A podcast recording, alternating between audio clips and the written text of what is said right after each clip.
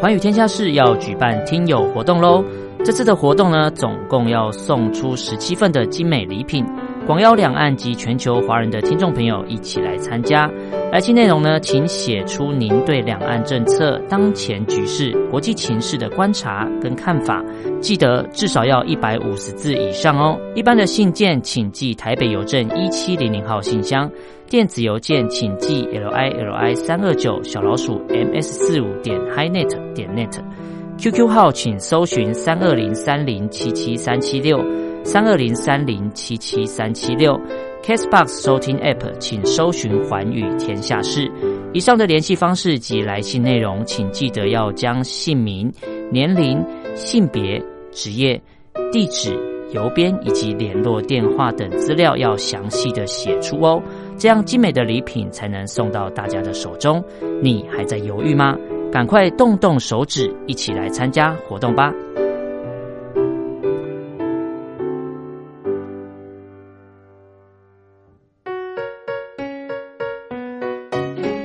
一沙一世界，一花一天堂。欢迎来到光华小学堂。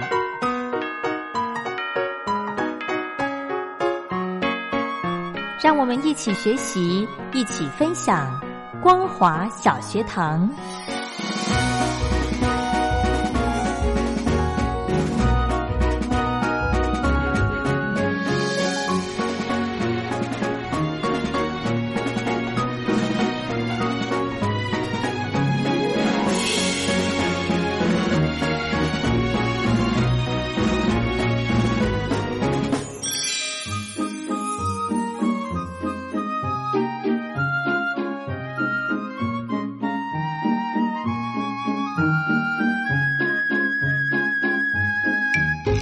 听众朋友，大家好，欢迎收听光华小学堂，我是黄轩。在今天的节目当中呢，非常开心的，我们要来教大家一些正确的消费知识，才能够保障你我的权益哦。那么今天呢，非常荣幸的，我们可以透过电话访问的方式，邀请到财团法人中华民国消费者文教基金会的。日用品委员肖红清教授啊，我们请肖教授呢来跟听众朋友聊，呃，我们在充电的时候哦，不管是在家电的任何用品呢，在充电的时候有一些注意的事项哦。我们先来欢迎肖教授，好。呃，主持人好，各位听众大家好。是我们都知道，上个月哦，在台北的这个钱柜 KTV，还有高雄的医生世家的一个重大的火警哦，呃，这个特别的引发民众的关注。那么现在呢，因为这个事件的关系哦，我们用手机充电而导致起火的问题，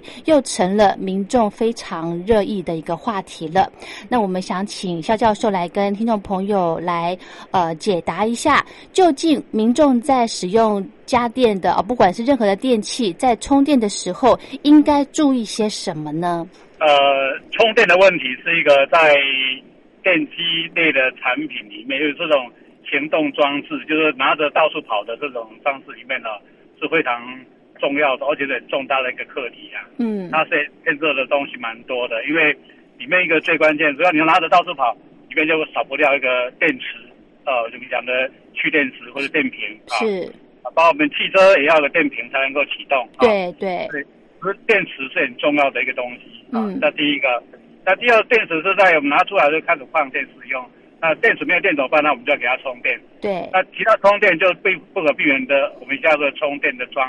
的装置、充电器或这个充电的一个设备嗯啊。假如呢，像我们自己买的手机、买的各种三 C 产品，它附一个整流器给你啊，嗯整流器，呃，英文叫 adapter 哈、嗯整流器给你，回家可以充电。嗯那大的就像我们现在汽车啊，现在有电动车嘛，哈、嗯电动车要有充电，大陆叫充电桩，我们家未来的可能在路灯上就有充电站，或在是加油站里面有一个充电站。嗯所以小到大，充电设备是很重要的一个东西。对，啊，那所以充电设备它也从小到大嗯容量啊不一样，嗯那所以它的作用都是一样的，就是把啊电能充到我们的电池里面去。嗯那现在就牵到一个问题了，那两次火灾里面都指向是充电器造成的问题。是，啊那为什么发生火灾？不外几个原因，一个可能什么呢？充电电流太大嗯啊，充电的时候呢，电流太大。那为什么电流那么大呢？因为对，大家都想抢快，哦，因为简大家都想抢快。嗯我们看各位拿那个电池哈、干电呃蓄电池，或者说现在各位用的行动电源，它上面怎么写那容量呢？嗯它写多少毫安培小时，嗯小写的 m a h 啊，m a 就是毫安培，嗯就是电流的单位，然后 h 它是小时，呃，就你可以这个电池容量呢，嗯你用多少毫安培放电多久？比如说我们的电池是一千毫安培小时，意思就是说，如果你用毫十毫安培来放电，它大概可以撑一百个小时。哦啊，大家啊哦大家有这个概念哈、嗯哼，所以电池容量越大，那么 m a h 就是毫安培小时就越大。是，好了，那我们要再回把它换算成时间。那我如果一千毫安培小时的的这个这个电池呢，嗯，我用十毫安培来充电，那我要充电一百个小时。嗯这个充电一百个小时，大家一定受不了是啊、太久了，所以对太久了。嗯那如果说我们刚刚看的是一千毫安培小时，我用一安培，也就是一千毫安培来充电，一个小时就充好了。嗯哦，哎，所以同样这个充电设备，你用大电流来充电，时间会很快。嗯用小电流来充电，那就很久的时间。是，那大家以现在的观念呢，我当然希望充电越快越好。对，啊我开部汽车开两百公里，又充电充十个小时，那还得了？对不对对总，都比它快啊。嗯所以这个情形就变成会造成大家需要充电速度快，是，但充电速度快，电流就会很大。嗯好，了，那如果电流大，这个电流呢，万一超过了电线的负荷，嗯啊，电线能够负荷的，电线只能负荷啊十安培，你用一百安培充电就讲很快，嗯那这个电线超负荷就电线着火，就起火燃烧，哦就会发热，就发热，嗯对啊。这个情况不只是充电，嗯所有的电器设备都一样，是电流太大，超过电线能够负荷，那电线就发热，嗯超过它散热的速度，是发热速度很快，散热速度很慢，嗯那就发热量超过散热量，线就烧起来了。是所以大电流充电就会引发这个问题。哦，哎那我想请教肖教授，您刚刚提到的这个电流大大小跟电线，我们一般的消费者好像比较少会去看这个标示，哎，对，那我一般都会嗯忽略掉哈。对，所所有的电线着火都是因为电流超过电线负荷才引起的，嗯，那我要怎么控制？所有的电嗯路都一样。哎，对，那我要怎么控制这个电流是不是符合我的啊电器用的呢？那就是说我们的电线哈嗯上面都有它的容量，哦这条电线呢，它会多少？它上面都有标电流容量，是五安培或是多少安培是啊？，嗯那我哼们用电的设备，比如说我这个吹风机，嗯啊哦或者说我对一个吹风机最典型的一千两百瓦对啊，那我们台湾电压是一百一十伏特，哦你把一千两百瓦除一百一十伏特，大概就十一安培哦啊，十安培。所以如果这条电线呢，那个是十五安培的啊，它可以承受十五安培，那你的电用电量只有十一安培，那么这个电线绝对没问题哦啊。那如果你的电线只有五安培的容量，哦五安培而已。你的吹风机要十一安培，那用电量呢、电流量呢，比我们的电线能够负荷呢多出一倍以上，那是么发热量会增加为四倍，哦那么这时候电线一定烧起来。哦，所以延长线呢，我们家里一定会用到延长线。对有人讲说啊，再不要不要买延长线了，不好，嗯那根本是很很很不切实际的做法，因为因噎废下面食了哈一，定会用延长线，全世界都用延长线，对所以讲人家叫消费者说不要用延长线，这点外行的讲法。对啊那延长线呢？那个我们又不知道它大小啊，嗯因为以前呢，延长线好的、贵的容量的数，那容量比较大的数安培，嗯那比较小的呢只有四百瓦，只有容量四安培。有啊，嗯有这种比较小的延长线啊，是但是呢，我们那个那阿公阿嬷他不懂啊，对，我看了延长线的话就差啦、对，所以这个时候就造成什么呢？延长线就会过热，就会起火燃烧。这个以往非常的非常的多哦啊哼。对，那后来呢，我们国家就强强制规定嗯改变了延长线上面呢，一定要有安全的这个保护装置，只要超过这条电线负荷，保险丝就会断掉。哦，太棒了！哎， 我刚然正后那在个嗯有两种做完，一个保险丝就断掉，是或者是有有一个保护装置，它就跳脱，断头器就跳脱，嗯那这样哼就不会电线就不会过电流，就不会烧烧起来。嗯哼哼哎哼，像我们坊间哦，就是市面上有很多在卖那种充电的电线哦，一直标榜是说我是呃，它这个充电线是快速充电，呃，快充，哎对啊，，那那个线呢，我们我们可以去选购嘛？那个线可以啊哈、嗯就是通常我们的那种目前的充电啊，就刚讲过，如果你用小电流充电要生效很久，对大电流充电时间就比较短。啊对，那我们现在目前的标准这种的充电器啊，嗯早期呢都是用几百毫安培在充电，太久了。现在新的充电器呢，整流器呢，都提供给你一安培、两安培的充电电流，是，啊这是快速充电，是大电流充电啊嗯。哼，那一安培、两安培它充电就很快了、啊，嗯就是大概就是你如果大就是那个我们那个现在行动电源最大大概一万安一万毫安培小时的，那嗯机场的管制啊，如果你超这容量，它不准你携带啊，一万毫安培小时的啊，那这个呢，你用两安培来充电五个小时完成，嗯一安培充电十个小时完成，是，啊那这个是我们的目前的的装饰，但是那我们这买这种延长线这种充电线回来呢，基本上它出厂前都有经过安全测试，没问题。啊哦，所以如果我们现在目前大家买的充电器，买那个整个，比如我现在买手机，对它送给你那个我们叫豆腐头吧，对不对？哈，对对啊啊对，这充电那个那个头啊，豆腐头，嗯或者含牛条那个充电线，嗯这整组的，它它都代表什么呢？充电线没问题，嗯哦我的豆啊腐头，我的整流器那也没问题，你就安心充电，是啊，就没问题的。嗯。啊，如果我们在充电的时候，哈，我们因为现在人手一机了嘛，人手都有一只行动电话，呃，智慧型手机了。那我如果发现，哎，我在充电的时候，手机的机体，哎，有发热的情况，这个时候是不是我们就要停止再充电啦？那倒不用哈、哦，手机的机体会热，啊，对，除非热到发烫的程度了，啊，嗯嗯这个我的一般手机在啊充电的时候，微微的会温度上升，嗯，那是很正常的，就是因为你电流呢，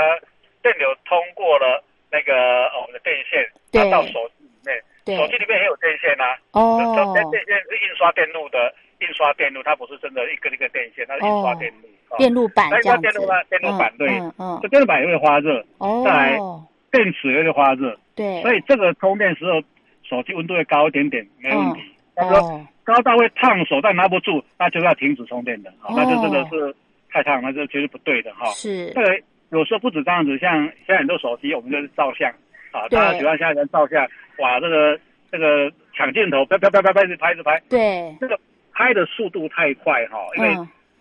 你拍张照片，那照片用的话术又很高，对不对对？对，那拍的话术，他就赶快把它存到你的记忆体，是，所以拍的越快，然后呢，它存的存机体的速度也很快，这时候呢，手机的用电量会很大，会瞬间用电量很大。哦，所以你如各位会发现什么呢？手机如果连续照相，哇，拍很多的时候呢，手机温度会上升，哦，也会是上升哈 OK，那都是那是电池在放电，嗯也就是哼，说，我们充电的时候，在充电的时候、放电的时候，那个都会引起手机温度上升，这个是很正常。哦是是哎是，那所以也不要误会误会，有人都误会说，哎、手机有电磁波，所以有电磁波呢就造成手的温度会上升，嗯所有人就哎会健康受到危受到危险，哦那个是荒唐的讲法。哦，手机讲会放会温度上升，那是在手机在放电在充电，温度一定会上升，嗯这跟哼电磁波一点点关系都没有，大家不要那么紧张。 哎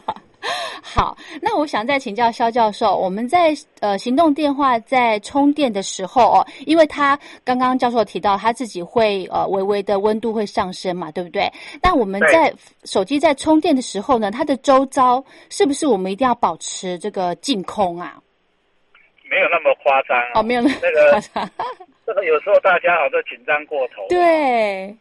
一安培的电流哈，嗯一安培的电流流过，就是像我们家的豆腐头在充电，一安培的电流哈。。对，单一根导线，单单的一根导线哈，只有一根导线的时候哈，不要说两根了，我们现在电线，我们现在讲到电路、电路回路、回路，为什么叫回路嗯呢？电路一定要有去有回才叫回路哦，啊，有去无回是不会变成电路的哦啊，有去哦无回它是不可能的哈、所以有去有回当然不是不可能的、有这种状况就是打雷。哦哦哦，对，啊打雷，对，天空天空打雷的时候，那雷电电流呢就经过避雷针，经过电线到大地中和掉了，所以会单方向导电只有打雷，其他都没有，哦其他都是这样有去有回的哈。是，啊，那我们家用产品呢，如果你注意看，一定有两条线，嗯一去一回啊，嗯就是那那我们的那个充电的时候哦，嗯我们讲的一安培的电流会很大，对，一安培的电流呢流过电线的时候呢，嗯在一公尺一公尺的地方哈、我们距一公尺的地方呢，嗯会产生多少低频的电磁场、电磁波呢？嗯大概是两个毫高斯。啊，哦我讲，我先把这个讲清楚。一一安培的电流流过电线，在我们周遭一公尺的地方啊，距离导线电线一公尺的地方会产生两个毫高斯的电磁场。哦好，那联合国世界卫生组织告诉我们什么呢？呃对，而且我们现在最近不要开世界卫生大会，大家就很紧张嘛，对不对？对很关心嘛啊。呵呵世界卫生组织所讲的世界标准，嗯在人体所接触的环境里面呢，只要低于两千毫高斯，你都不用紧张嗯啊。嗯你所处环境低于两千毫高斯，你都不用紧张。哦所以呢，嗯两个毫高斯，你两千毫高斯差了一千倍，没有什么好紧张的。哦所以，就算在充电的时候，哦你放在旁边，那个电流对你的影响会不会很大？不会，哦不用那么紧张啊，哦不用那么紧张。哎，而且那是呃，讲我们讲充电的过程啊，哦呃，两个比较充电。那哦如果说你呢放在床头，有讲说放在床头充电不好，会电磁波多危险多危险，对那也是啊似是而非，哦也不是难这样子。充电的时候，真的放在床头充电有危险性是什么东西呢？嗯因为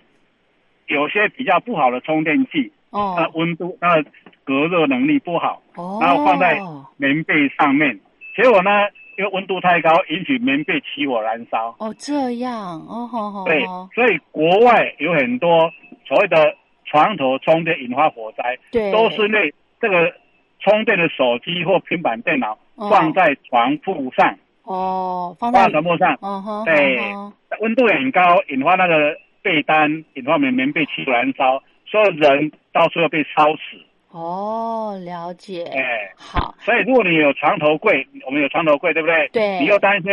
三天半夜有人打电话给你，你又是重要人物嘛啊，嗯呵呵如果有人打电话给你，那我嗯们把床头柜放在床头柜充电，床头柜是木头的，嗯说实在话，一点危险性都没有，是大家是想是太多了。哦，好，那我再请教肖肖教授哦，就是我们呃正确的一个充电方式到底是什么啊？我们可以随时随地的充电吗？没有问题，嗯，充电的时候，我们正常买了一个家电的产品，嗯它附了充电线、整流器给你。通常正常来讲，这个整流器、充电充电线都是符合安全法规，嗯都有测试安全没问题后，才可以政府才允许它贩卖的。哦，所以，如果你买的产品是真的是原厂出厂的、啊，嗯那有经过检验合格的，基本上讲这充电其实没有问题，你随时随地充电都没有问题。是，所以我不需要好的等到这个电量一直到没有了很低我再充都 OK 对，而且最好不要等到这放电完。哦，而这且样子一般的电池哈、嗯把它放电放的一干二净以后，下次在充电的时候呢，这个时候电池没有电压，因为嗯电压在充电就是完全放电放完的时候呢，在充电那一瞬间电流会很大哦，啊。我们刚刚不讲过吗？用多大的电流去充电？但那个所以你会发现什么呢？那我用电池都没有电了嗯，啊，一干二净了，手机自动关机了，对这时候充电它哎很快哦，它就有有电了，对，呃哦，那就就有电，但是那个时候电流是很大的。哦，是很很我危比较险的。危险的哦，，对，哦，所所以以手机不要嗯把它用到晚再充电、哦啊，你剩下呃剩下比如说那个剩下还有剩下百分之二十，现在手机都会提醒你啊，对现在都会提醒你说，哎，你的生手机的电量呢剩下百分之二十啊，嗯，就要赶快这个充电 了那。那这个才会充电，不要再等了啊，就赶快哦等，哎，好，那这样子呢，我们这个呃手机除了就是我们可以随时随地的充电之外，然后呢也不要让电池完全的没电，对不对？那最对重要的呢，刚刚肖教授提到说，我们买的任何的电器产品哦，甚至是电线、延长线，都一定要买有合格标章的，对不对？对，没有错。嗯而且呢，如果是延长线的话，建议大家是唯一买那种一千五百瓦、一千六百五十瓦这种最大的电量的延长线，不要买那个哦小小的四百瓦、三百瓦，那个考虑就不用考虑。哦，那那个孔数的多寡有有没有有没有影响啊？那倒没有，哦总数越多的，就你可以同时插越多产品，是只要这个是用电量加起来小于。这条延长线可以负荷的瓦车数都没问题的。嗯嗯，好。那我再请教教授、哦，那我们如果手机我充电已经充饱了，充到百分百了，我还可不可以继续再把充电线插着啊？这个就涉及到充电器的设计问题了。啊，哦，有些充电器呢，它充饱，它侦测出来这个电池电嗯压已经到了额定电压了，它就停下来，自动就停掉了。嗯，啊，充电那个充电器，哦，那有的充电器呢就比较，为什么充电器一样充电器有的卖的卖五百块的，也有卖五十块的，哎呦，为什么？差那么大？五嗯那五十块不它这个比较夸张了，可能嗯，五百块，块对应到一两百块的哦啊。哦哦那哦，差在那里呢，就是它一个会自动断电，一个不会自动断电。哦，所以不会自动断电，即即便你手机充到百分百，它还会一直充这样子，对它一直充，哎，这样很哦危而且险哦。当然危险啦、嗯，而且越是这种快速充电的充电器，你要越小心。是是因为是，快速充电的那个原理哈、嗯，它是第一个先用电流充电，是，然后我们叫做定电流的模式来充电。嗯然后充电到快饱达到百分之七八十的时候呢，再换成电压充电。啊嗯这两个这两个名词我解释一下，是，我们叫电流模式来充电，跟用电压模式来充电有什么不一样啊？是，电压模式来充电，那是电电学里面这个一个一个一个原理了哈。嗯用电压的方式来充电的时候嗯啊，那这个充电时间会很久，嗯会很久是，啊。那但是呢，它有个优点，它不会过度充电。哦，它对会嗯很久，但是呢，它不会超过，比如我的电池是是是九伏特的，嗯它充到九伏特，对大概九伏特它就停下来的，它不会往上冲是，啊。嗯哼但是呢，时间要非常非常久，是就，啊大家没有耐心等，对不对？嗯对好对我们就刚刚讲说用我们用电流来充电，嗯那电流模人家电流模式的充电，嗯电流模式充电呢速度就很快的对，啊啊，可那个缺点，嗯它哼冲过头了啊，嗯它没有刹车的机制，它不懂哦，它就拼命冲啊，就变成爆冲。哎呦啊哦那哦冲过头以后呢，这电压就超过这个电池能够负荷的程度，哦对到最后呢，电池就引发什么？电池变电发里面的内部的短路，哦内部呢电子的故障，那电子故障就是什么都会爆炸，哦电子都会烧起来，哦嗯烧起来又是引发我们现在看到的火灾事故。所所以啊好的设计怎么做呢？又又要让消费者不要等待，对要顾到安全。它的充电器的设计就是一开始我用电流充电，让你很快就有电。对，到末端的时候呢，再改成电压充电，它会自它己就不改会，它自己改，内部自动切换。啊哦哦，太好了，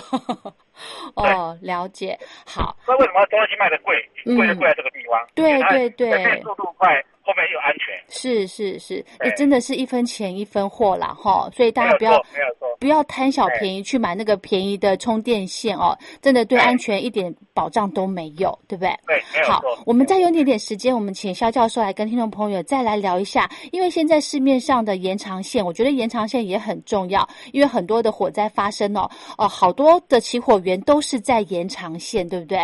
那其实呢，延长线的品质我们也没有办法去判断，那价格也是一样，我们可能呃会从这个。价格来来下手。那我们在选购延长线的时候呢，有没有一些重要的提醒可以给我们的听众？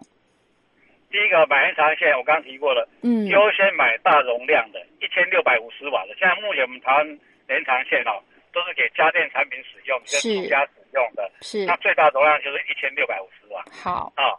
那因为我刚讲过，阿公阿妈他不懂得电器容量，对，他就是有电有孔就插，他不管三七二十一就冲着插。所以第一个优先买容量比较大的，一千六百五十瓦的，一千五百瓦也可以的，也可以接是受的哈。是，第二个，现在台湾的法规规定，嗯所有的延长线上面都要有安全的断电装置、安全的保护装置，嗯它不是装保险丝就装断路器。啊嗯所以家里面的目前延长线，如果是早期出厂的、早期买的，对上，面没有保险丝、没有断路器，我建议大家都花三五百块换掉吧嗯。对，啊安全重要保障对啊对嗯啊这嗯第二个，对那第三个，我们目前的台湾能够换卖的延长线，都有经过经济部标准检验局检验合格以后，才可以开始换卖。所以基是，本上你看延长线上，它都会标志经济部标准检验局检验合格的标的字号嗯啊啊，有这字号才买。当是然，，但是我们还是呼吁什么呢？优先采购国产品，嗯哼啊嗯哼，这是给国内厂商一个什么一个鼓励是啊。我对们上次对要对说国产品是国产品，它是用大陆进口的，呃没有错啦。但是起码代理商是国内的吧，最好制造商是国内的吧，哈。嗯啊总对，是你要万一这个有消费纠纷，你不会求诉无门啊。对对对，这是很重要的。嗯对对，哎。 ，OK，那今天非常谢谢我们财团法人中华民国消费者文教基金会的肖红清肖教授来跟听众朋友聊我们在充电的时候呢有注意的一些事项跟大家分享。今天非常谢谢肖教授，好，谢谢，谢谢您。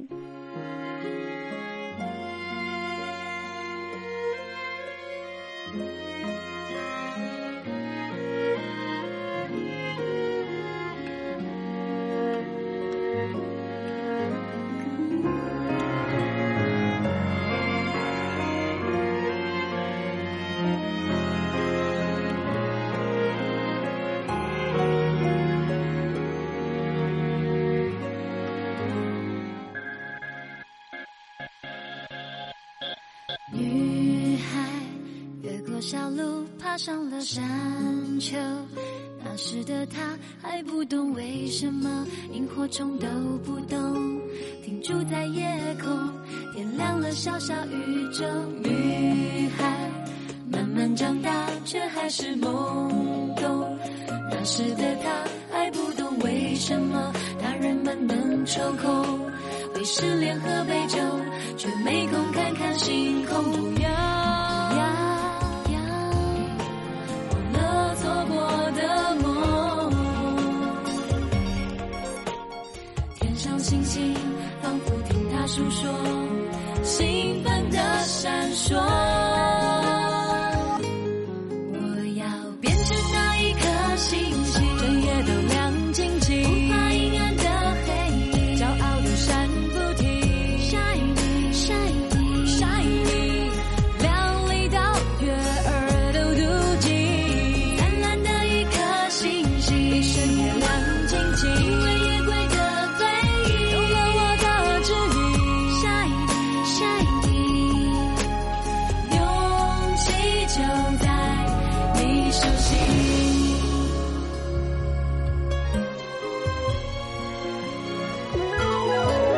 女孩不再单纯，却不够成熟。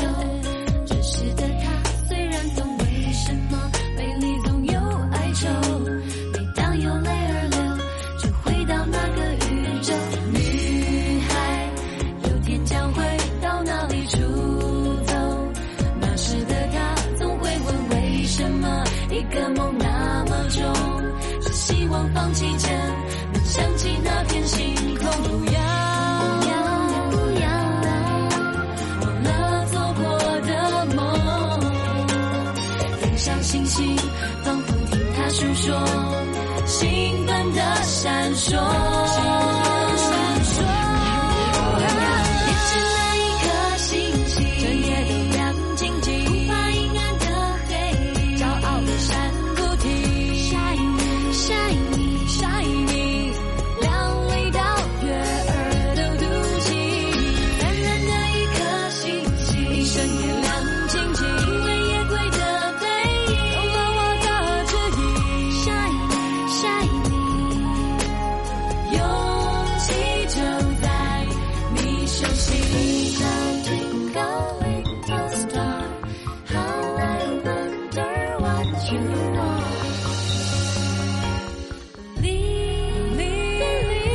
Believe,